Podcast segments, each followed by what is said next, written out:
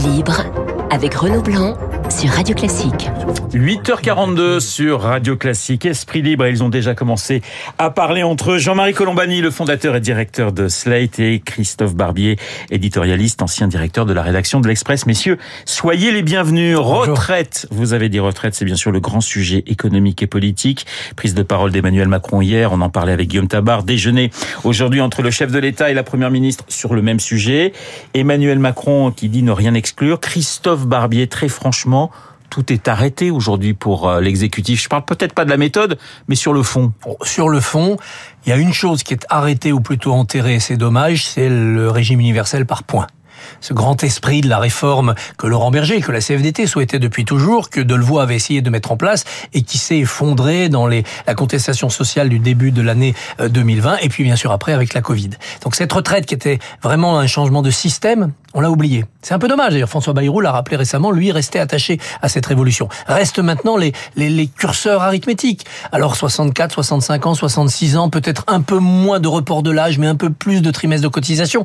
Donc on est revenu à un niveau comptable dans le débat dans lequel va s'inviter bien sûr la pénibilité, les carrières longues, etc. etc. Mais je regrette un peu ce, cette chose-là qui est, qui est enterrée. Maintenant, on va dire aux Français, il faut travailler plus longtemps pour euh, vivre vieux en, en, en meilleures euh, conditions. C'est pas un horizon très euh, très, ambitieux. Jean-Marie Colombani, est-ce qu'on peut faire une grande réforme des retraites en passant, j'allais dire, par un 49.3 ou par un amendement? On a le sentiment aujourd'hui que, que la méthode a presque autant d'importance que le fond. Oui, c'est vrai. J'allais dire ni l'un ni l'autre, ni l'amendement ni le 49.3 ne sont pertinents de la part d'un président qui a promis la concertation, la discussion, d'abandonner le costume euh, précédent pour euh, écouter. Donc ça ne serait ni l'un ni l'autre ces deux processus. Non, ce qu'il faut rappeler peut-être, c'est que euh, le quinquennat, le premier quinquennat d'Emmanuel Macron était dominé par l'idée de la réforme des retraites, la mère des réformes. Et il n'y en a pas eu. Donc il y a déjà eu un blocage qui fait que, comme le soulignait tout à l'heure euh, Christophe, eh bien l'esprit même de la réforme n'est plus là, a totalement changé puisqu'on est venu sur donc d'autres objectifs. Aujourd'hui, le gouvernement poursuit deux objectifs. Un objectif comptable qui n'est pas l'équilibre du système des retraites lui-même, qui est le fait que l'État a besoin d'argent et a besoin de, pour ses dépenses innombrables qui vont être engagées et qui sont déjà engagées, a besoin de ne plus faire de dettes. Donc c'est une façon de récupérer de l'argent massivement pour éviter justement de, de financer les, ce qui va devoir être financé, santé, école, etc., défense aussi, euh, hors, hors, la dette. Et le deuxième objectif est strictement politique. On a un gouvernement qui est en majorité relative et donc euh, qui a besoin d'alliés. Les seuls alliés possibles pour voter des textes de cette nature, c'est les républicains. Et donc quiconque brandit la réforme des retraites, celui-là est digne du vote des républicains. Donc c'est ça qui est en jeu. Et d'où le caillou dans la chaussure que vous évoquiez de François Parce que si François Bayrou, pour des raisons de forme, et à juste titre d'ailleurs, puisque dire, moi je suis chargé, dit François Bayrou, en gros, du fameux débat sur la refondation. Donc c'est quelque chose qui doit ouvrir les portes et les fenêtres et non pas aller soit vers un 49-3, soit vers un processus rapide comme l'amendement. Donc s'il manque les 50 députés du Modem, il n'y a plus de majorité du tout. Donc vous voyez, c'est une situation politiquement qui est quand même extrêmement compliquée et le second quinquennat risque peut-être aussi de traîner avec cette histoire de réforme des retraites un certain temps. Christophe, c'est presque un enjeu personnel pour Macron, cette réforme des retraites? Oui, c'est l'utilité de ce deuxième quinquennat et c'est sa marque dans l'histoire puisqu'il serait le premier président à n'avoir rien réussi sur la réforme des retraites. Tous les présidents ont réussi à bouger des, des, des petits curseurs. Lui aurait totalement échoué. Donc il doit absolument trouver une solution. Il doit convaincre d'abord l'opinion qu'il faudra travailler plus longtemps compte tenu de, des, des critères qu'on a évoqués. 64%, euh, sondage Elab hein, oui. d'hier, 64% hein. des Français, faut-il travailler plus longtemps? Eh bien 64% des Français répondent non. non. Donc il y a une résistance de l'opinion, il y a un refus de l'opinion, et donc il faudra faire preuve d'une pédagogie, d'une détermination sans faille.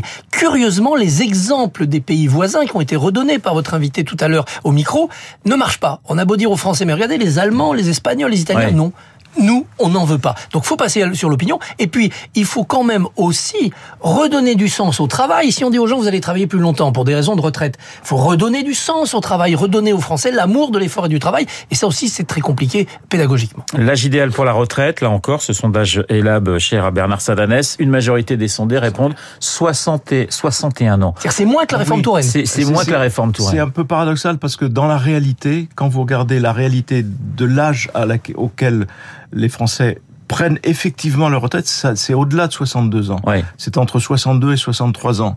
Donc, euh, vous voyez, Mais- c'est une contradiction de la part de l'opinion, mais c'est vrai que l'opinion est vent debout. Mais elle a été éduquée depuis François Mitterrand à l'idée que la retraite à 60 ans, c'est une conquête sociale. Marine Le Pen, quand elle veut se marquer socialement, elle dit retraite à 60 ans. Donc, il y a un peu tout cela qui est en, qui est en mouvement. Et puis, les syndicats qui euh, se font barrage, là, hein, donc, y compris la CFDT. Donc, c'est vraiment un terrain Avant, difficile. avant de parler de la position des différents partis politiques, est-ce que vous craignez tous les deux une explosion sociale dans les semaines qui viennent si le gouvernement dit on va travailler plus, il va falloir travailler plus, ça sera 64 ans. Est-ce que vous imaginez effectivement des blocages dans la rue comme on en a connu, euh, par exemple en, en, en 95, même si c'était pas tout à fait sur les mêmes textes Si le Christophe gouvernement renonce au passage en force par le PLFSS et l'amendement, euh, ça repousse un peu cette échéance. La- L'opinion, la rue bougera quand il y aura un texte, Ouais. quand on saura exactement à quelle sauce on va être mangé. Mais oui, ça bougera. Et si vous avez l'addition d'une colère contre l'augmentation des prix de l'énergie, par exemple en janvier, quand le bouclier tarifaire euh, s'amoindrira, plus une colère sur la réforme des retraites, plus éventuellement d'autres types de colère, on peut penser aux étudiants, là vous risquez d'avoir une fin d'hiver extrêmement compliquée pour le gouvernement. Il lui faut bâtir non seulement une méthode de négociation, mais un consensus. Et ça, c'est extrêmement compliqué. Extrêmement compliqué. Ça ne se fera pas sans que les syndicats, et notamment la CFDT, disent ça, banco, on signe, c'est égalitaire et c'est juste. Oui, mais Et alors, la fabrication du Oui. consensus, c'est précisément la difficulté d'Emmanuel Macron. Jean-Marie Parce que jusqu'à présent, Oui. jusqu'à présent, ça n'est pas dans sa culture. C'est plutôt une culture technocratique, celle de de- d'Emmanuel Macron. Et donc, euh, la fabrication du consensus, c'est un exercice nouveau pour lui. Et d'ailleurs, on voit bien la difficulté qu'il a. à- En plus, il à prend pas le sujet le plus simple, parce qu'on sent puis- quand même que les positions sont extrêmement Absolument. tranchées, Jean-Marie. Oui, tout à fait. Les positions sont tranchées parce que, si vous voulez, le, le- s'agissant d'une éventuelle explosion. Jean-Luc Mélenchon est dans l'attente de cela. Levez-vous, orage désiré. Enfin, je veux dire, il, appelle tous les jours les Français à aller dans la rue massivement. Ce sera le cas au mois d'octobre, ainsi de suite.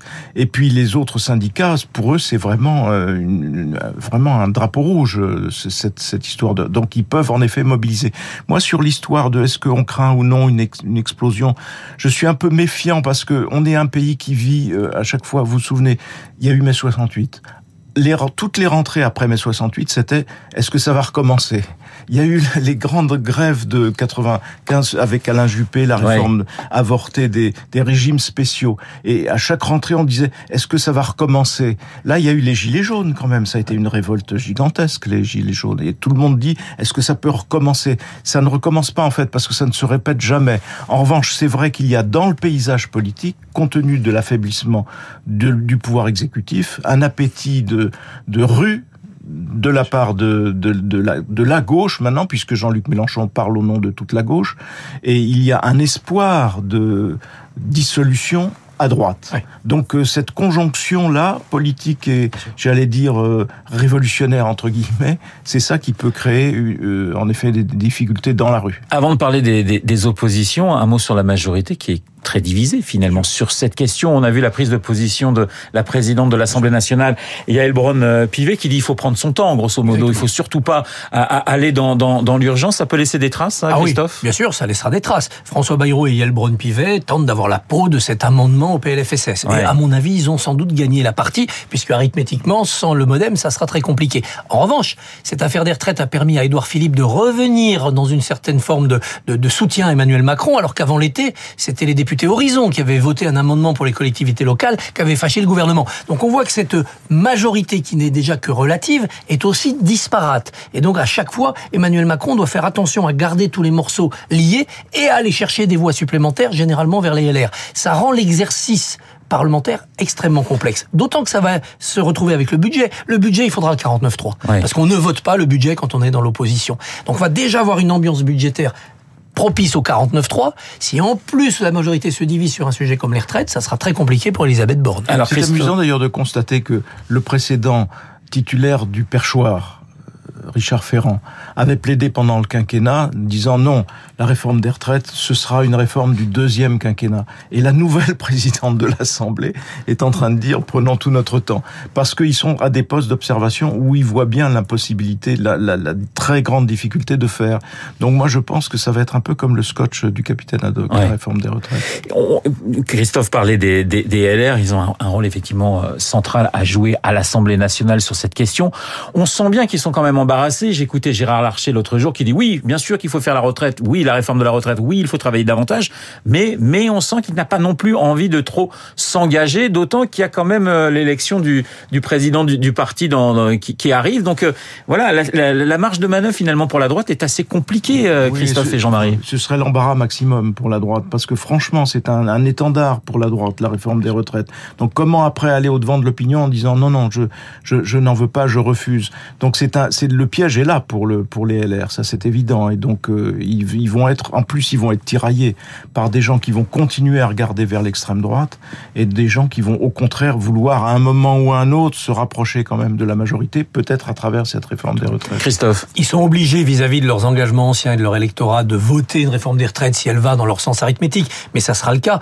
Simplement, il faut le faire après l'élection interne au parti, parce que bâtir un parti d'opposition en disant on soutient le gouvernement oui. sur la réforme des retraites, c'est pas un bon démarrage, et avant les européennes, parce qu'au moment des européennes, il faudra bien se distinguer de, de, Renaissance. Et donc il y a une fenêtre de tir qui est cette printemps-été de 2023, où là les LR, sans trop se renier dans leur combat d'opposition, peuvent voter une réforme des retraites en disant d'ailleurs, vous voyez, euh, c'est nous la véritable, les véritables réformateurs de ce pays. N'oublions pas que euh, Valérie Pécresse et son entourage disaient pendant la campagne présidentielle, ah mais le, le président sortant fait des copier-coller avec notre programme. Bah oui, alors donc normalement ouais. ils doivent maintenant soutenir ce qui a été copié, copié-collé. Ils seront obligés de la voter. Faut qu'ils négocient eux, le bon moment où ça sera indolore électoral. Alors Macron le réformateur et puis Macron le, le, le chef de guerre. Il a s'est de nouveau exprimé cette semaine d'une façon assez claire et assez, euh, j'allais dire, dure par rapport à, à Poutine. Est-ce que pour vous c'est c'est nouveau, Jean-Marie Colombani? Et deuxième question.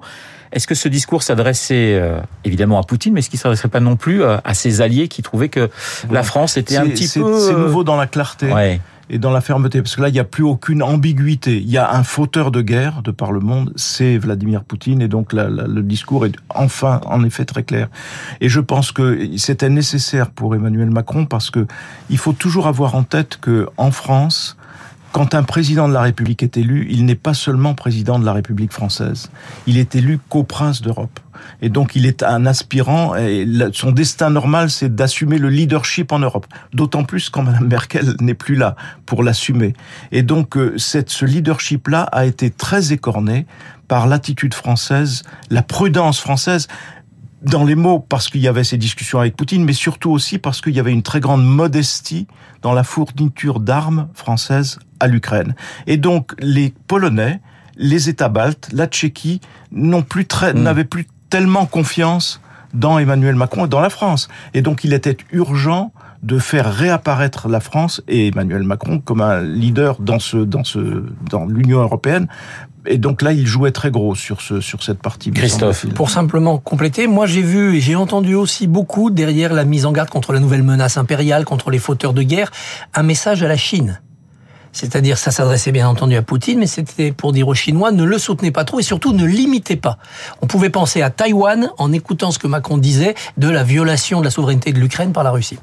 Merci beaucoup, Jean-Marie Colombani, le fondateur et directeur de Slate, et Christophe Barbier, éditorialiste, ancien directeur euh, de la rédaction de l'Express, d'avoir été ce matin dans le studio de Radio Classique Merci pour Merci Esprit Libre. Je vous souhaite un excellent week-end. Il est 8h56 dans un instant. Nous allons retrouver Augustin Lefebvre pour